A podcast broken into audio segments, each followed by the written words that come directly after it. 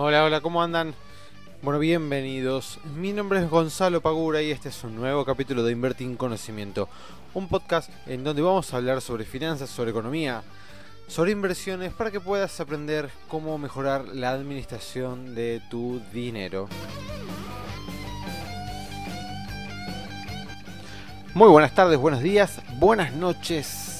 Bienvenidos al nuevo capítulo de Invertir en Conocimiento. Mi nombre es Gonzalo Pagura y soy el fundador de IEC y el responsable de traerles, como siempre, las novedades todas las semanas, todos los miércoles, haciendo un nuevo capítulo de este podcast.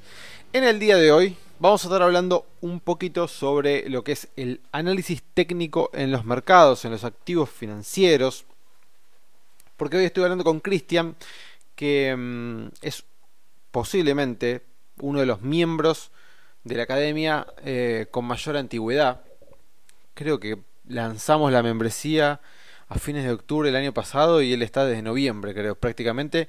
Todavía sigue siendo, eh, sigue siendo miembro y es uno de los más activos dentro de la comunidad en eh, traer información o comentar o preguntar y la verdad que está es una persona que, es muy agradable y hoy estamos hablando justamente del análisis técnico y me pareció un buen tema para traerlo acá al podcast.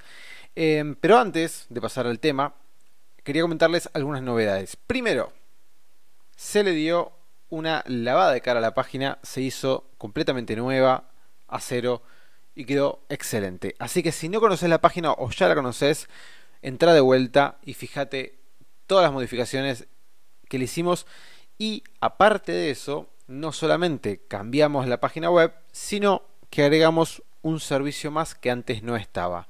Nosotros, para los que no sepan, tenemos una academia online en donde ustedes pueden hacerse miembros y capacitarse de manera lógicamente online en distintos cursos que tenemos. Gestión del dinero, introducción a las inversiones, acciones, curso de máster en fondo común de inversión, economía para no especialistas, ABC de las opciones financieras, Ahora vamos a estar lanzando el curso de análisis técnico. También están los workshops distintos que em, hablamos sobre la emocionalidad del dinero, sobre crear reglas. Ahora vamos a hacer uno de operatoria de cauciones.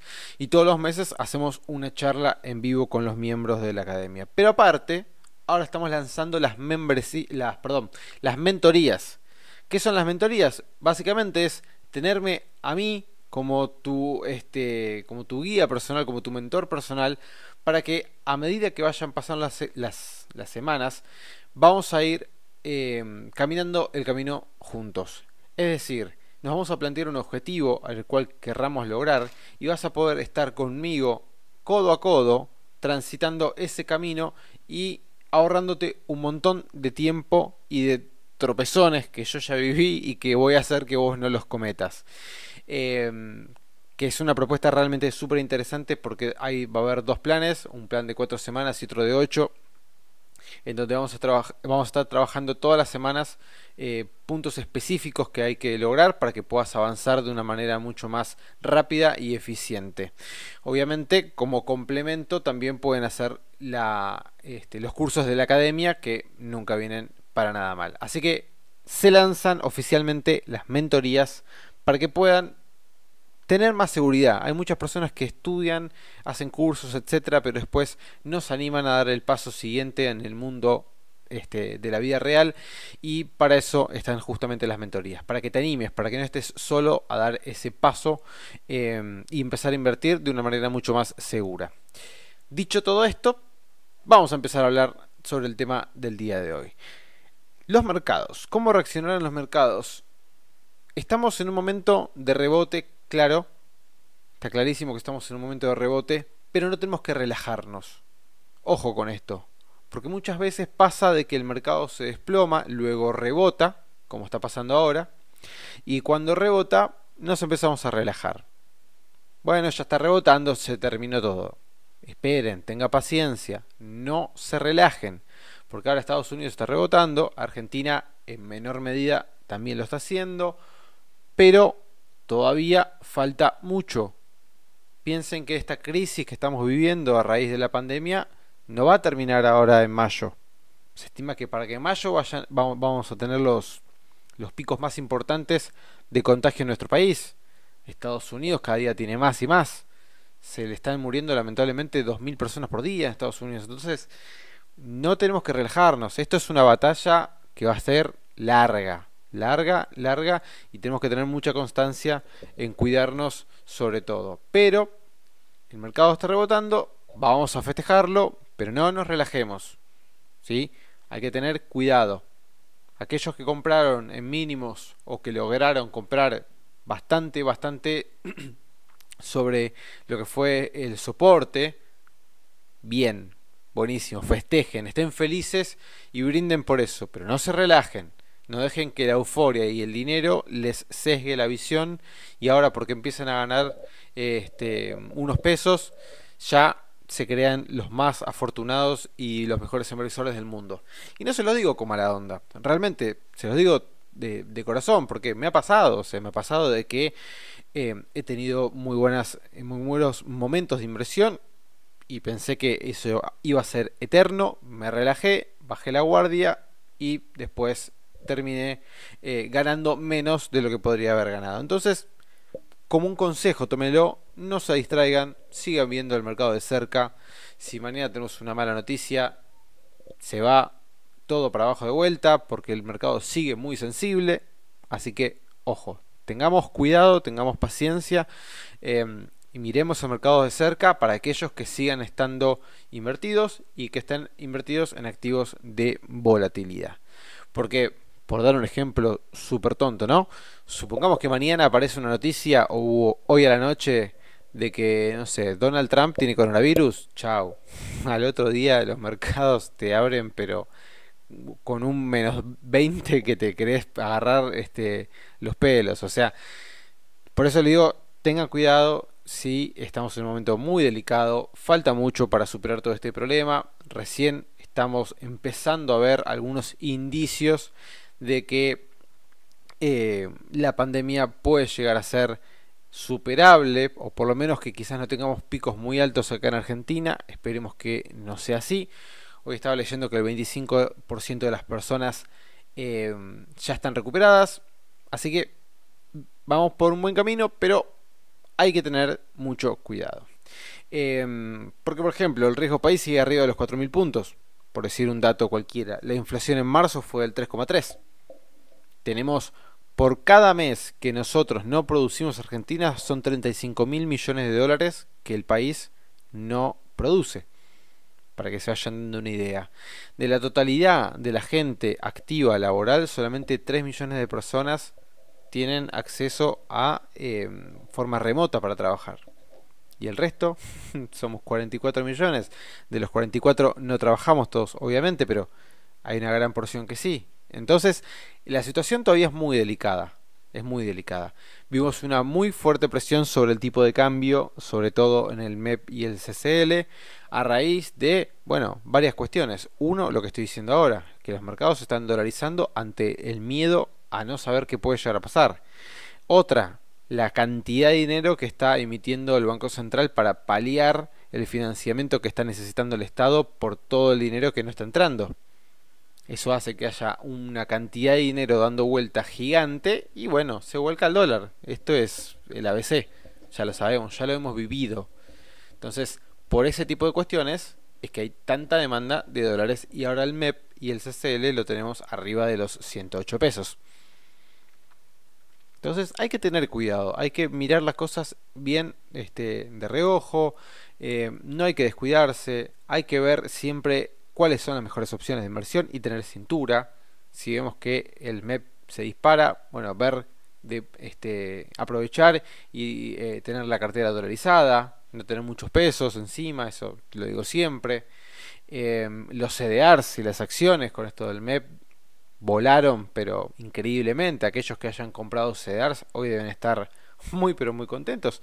Y bueno, esas cosas hay que festejarlas, pero recordemos, siempre miremos el mundo en dólares. Si nosotros estamos ganando en pesos, porque sube las acciones o suben los bonos o lo que fuere, después esa cuenta hay que pasarla a dólares. No nos dejemos engañar con un 30-40% en pesos cuando el dólar se está devaluando. Ojo, eso siempre tenganlo en cuenta, porque es un grave error que cometen muchos inversionistas de ver que su cuenta en pesos sube, sube y sube, se olvidan de que el dólar también está subiendo y después cuando terminan haciendo la cuenta ven que su cuenta comitente subió un porcentaje menor que lo que se depreció el tipo de cambio. Entonces, eso hay que tenerlo siempre muy, pero muy en cuenta. Bien, vamos a pasar entonces a em, el tema del análisis técnico, al, tema del día de hoy. El análisis técnico es quizás una de las herramientas más utilizadas, sobre todo por aquellos millennials que están empezando las inversiones. ¿Y por qué?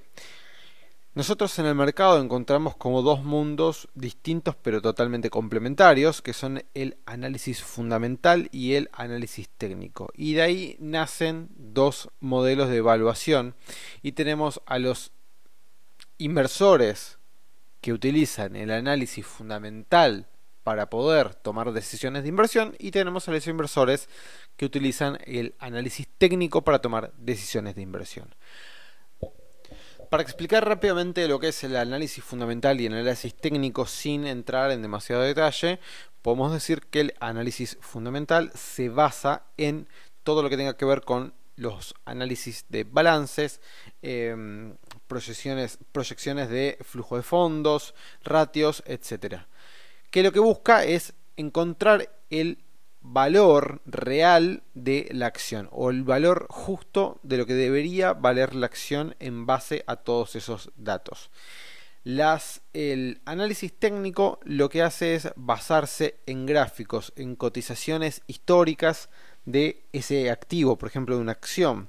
Entonces utilizamos el gráfico para hacer nuestros análisis, que se llama chartismo, y el análisis técnico entonces es complementado con los distintos osciladores que podemos llegar a encontrar, o las medias móviles, o cualquier otro indicador técnico que, que encontremos en las plataformas de trading. Entonces, ¿cuál es el beneficio del análisis técnico versus el análisis fundamental? O quizás no sé si decir el beneficio, sino mm, la simpleza. Que el análisis fundamental quizás necesitas de alguna experiencia o conocimiento eh, bastante más profundo de cómo analizar los estados contables de una empresa. Em, por cuestiones lógicas obviamente, y el análisis técnico es bastante más simple y obviamente mucho más visual. Entonces, y acá y hasta te diría divertido, porque vos, no sé, entras a la acción, qué sé yo, de Microsoft y empezás a ver el gráfico de Microsoft, cómo fue evolucionando el precio en los diferentes días, cómo fue subiendo, cayendo, etcétera. Entonces, en función de eso, cuando vos ves un gráfico de una empresa, de una acción, y lo estirás, es decir, ves, no sé, los últimos 5 años del gráfico, rápidamente podés ver si la empresa está en una tendencia alcista, bajista o lateral, por ejemplo. O si la empresa está llegando a un precio en el cual puede ser pertinente comprar o vender. Dado que, no sé, supongamos que estás comprando, no sé, em, IPF, llegó a los 800 pesos. Bueno, de las últimas tres veces que llegó a 800 pesos, cayó. Entonces podés empezar a pensar de que ahora que está llegando a los 800 pesos, es bastante probable de que vuelva a caer.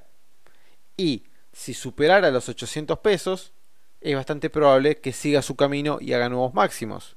Entonces, a raíz de esta simpleza en el análisis técnico, es que la gran mayoría de las personas eh, se vuelca por este análisis antes que hacer el análisis fundamental. Para aquellos que tengan los conocimientos y puedan complementar ambos análisis, es totalmente más productivo. Porque tenés los dos datos, tenés el análisis desde eh, la parte fundamental, desde la parte de análisis de los estados contables de una empresa, y tenés el análisis más diario y día a día de ver cómo se mueven los precios en función del mercado. Esto es muy importante y si lo podemos llegar a lograr, fantástico. Pero la gran mayoría se vuelca por el análisis técnico. Justamente por la simpleza y justamente porque es bastante más divertido hacer el análisis de un gráfico que el análisis de un balance. Sinceramente, a mí realmente analizar balances no me gusta para nada, me parece súper tedioso y es algo que trato realmente de, de, evitar.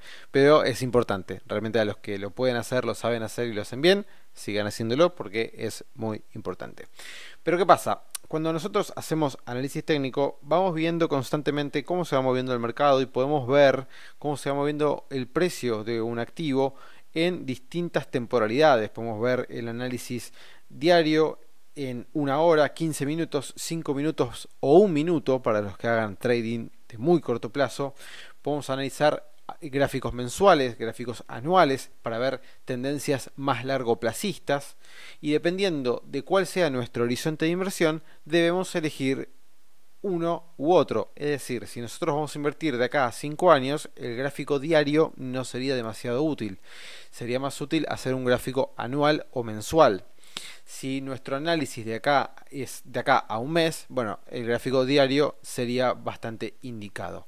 Entonces, dependiendo de las temporalidades y nuestros objetivos, eh, perdón, dependiendo de los objetivos, van a depender las temporalidades que nosotros usemos para poder eh, analizar nuestros gráficos de las acciones. Algo que es muy importante también es la parte de los soportes y resistencia. Se entiende como soporte un, cuando un activo toca repetidas veces un precio y rebota hacia arriba. Y se entiende como resistencia cuando un activo toca demasiadas veces o una, dos, tres veces un mismo precio y cae de, precio del activo que estamos analizando. De todo esto hay obviamente un sinfín de em, conocimiento que nosotros podemos ir aplicando y un montón de libros que hablan sobre, sobre estos temas y ahora en mayo probablemente nosotros en la academia estemos lanzando nuestro primer curso de análisis técnico y posteriormente lanzaremos el em, curso de análisis técnico avanzado. Em, pero hay algo que hoy estaba hablando con Cristian en la mañana que me parece que es muy importante. Cuando ustedes lean algún libro o hagan algún curso de análisis técnico, lo más probable es que vean cosas como Em, como las EMAs, como el estocástico, como eh, no sé, el MACD, como cualquier otro oscilador que les puedan llegar a mostrar. Y van a haber diferentes variables. Y te van a decir, bueno, si vos tenés, eh, si vos estás usando las medias móviles para poder hacer análisis técnico, cuando ves un cruce alcista de la media móvil de 10 días a la media móvil de 20, entonces puedes comprar. Y cuando hacen una inversión este, de que la EMA cruza para abajo, puedes vender. Bueno, eso está perfecto, pero no es todo tan así no es todo tan generalizado. O sea, supongamos, entendamos lo siguiente, si todo fuera tan fácil como esperar un cruce de medias móviles para poder comprar, todo el mundo lo haría, por lo cual no sería viable y por lo cual si fuese viable seríamos todos millonarios. Entonces, en función de ciertas cuestiones, como por ejemplo en un cruce de medias móviles de arriba hacia abajo, nosotros lo que deberíamos hacer es analizar un activo en particular, vamos a suponer acciones de IPF, y esas acciones de IPF vamos a analizar los últimos 5 años. Y de los 5 años vamos a ver cuántas veces en un cruce de medias móviles al alza dio oportunidades de compra positivas y cuántas veces dio oportunidades de compra fallidas. Entonces, si nosotros de los 5 años vemos que hubo 70 casos y de los 70 casos 30 fueron ganadores y el resto fueron perdedores, entonces evidentemente el cruce de las medias móviles hacia el alza en ese activo en particular genera mayor cantidad de señales falsas de que señales reales. Entonces no es una estrategia a utilizar. Por eso hay que tener mucho cuidado y cuando ustedes lean y vean distintas formas de ganar, porque te lo venden así, de ganar dinero utilizando estrategias de este tipo, no está mal, pero hay que hacer un análisis estadístico de por lo menos 5 años del activo que vayamos a, a comprar o a vender. Esto es muy importante y realmente quiero hacer foco con esto, porque van a encontrar infinidad de libros y cursos que te dicen, bueno, hace esto, esto, otro, esto, otro, y vas a ganar. Bien, perfecto, gracias por enseñarme eso, pero después de aprenderlo, hagan un análisis previo antes de hacer cualquier operación de todas esas estrategias, cómo funcionaron en los distintos activos que ustedes vayan a invertir. Siempre busquen estrategias ganadoras que superen estadísticamente a la cantidad de señales falsas que produce esa estrategia. Porque no va a haber una estrategia que te diga el 100% de las veces fueron ganadoras. Siempre vas a tener una falla.